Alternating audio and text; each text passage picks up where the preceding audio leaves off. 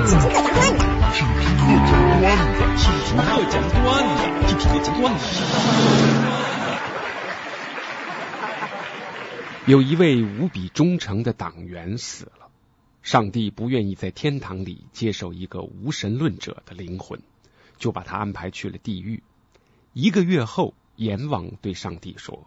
您快把他带走吧，我得恢复地狱的秩序。他几乎把地狱里所有的小鬼都发展成为少先队员和共青团员了。又一个月后，阎王幸灾乐祸的问上帝：“至高无上的上帝呀，那个党员他过得好吗？”上帝回答说：“首先，你不要叫我上帝，你应该称呼我同志。其次。”宇宙间根本没有上帝。最后，我没工夫回答你的问题，我要赶着去过组织生活了。我刚刚转正，转正，转正。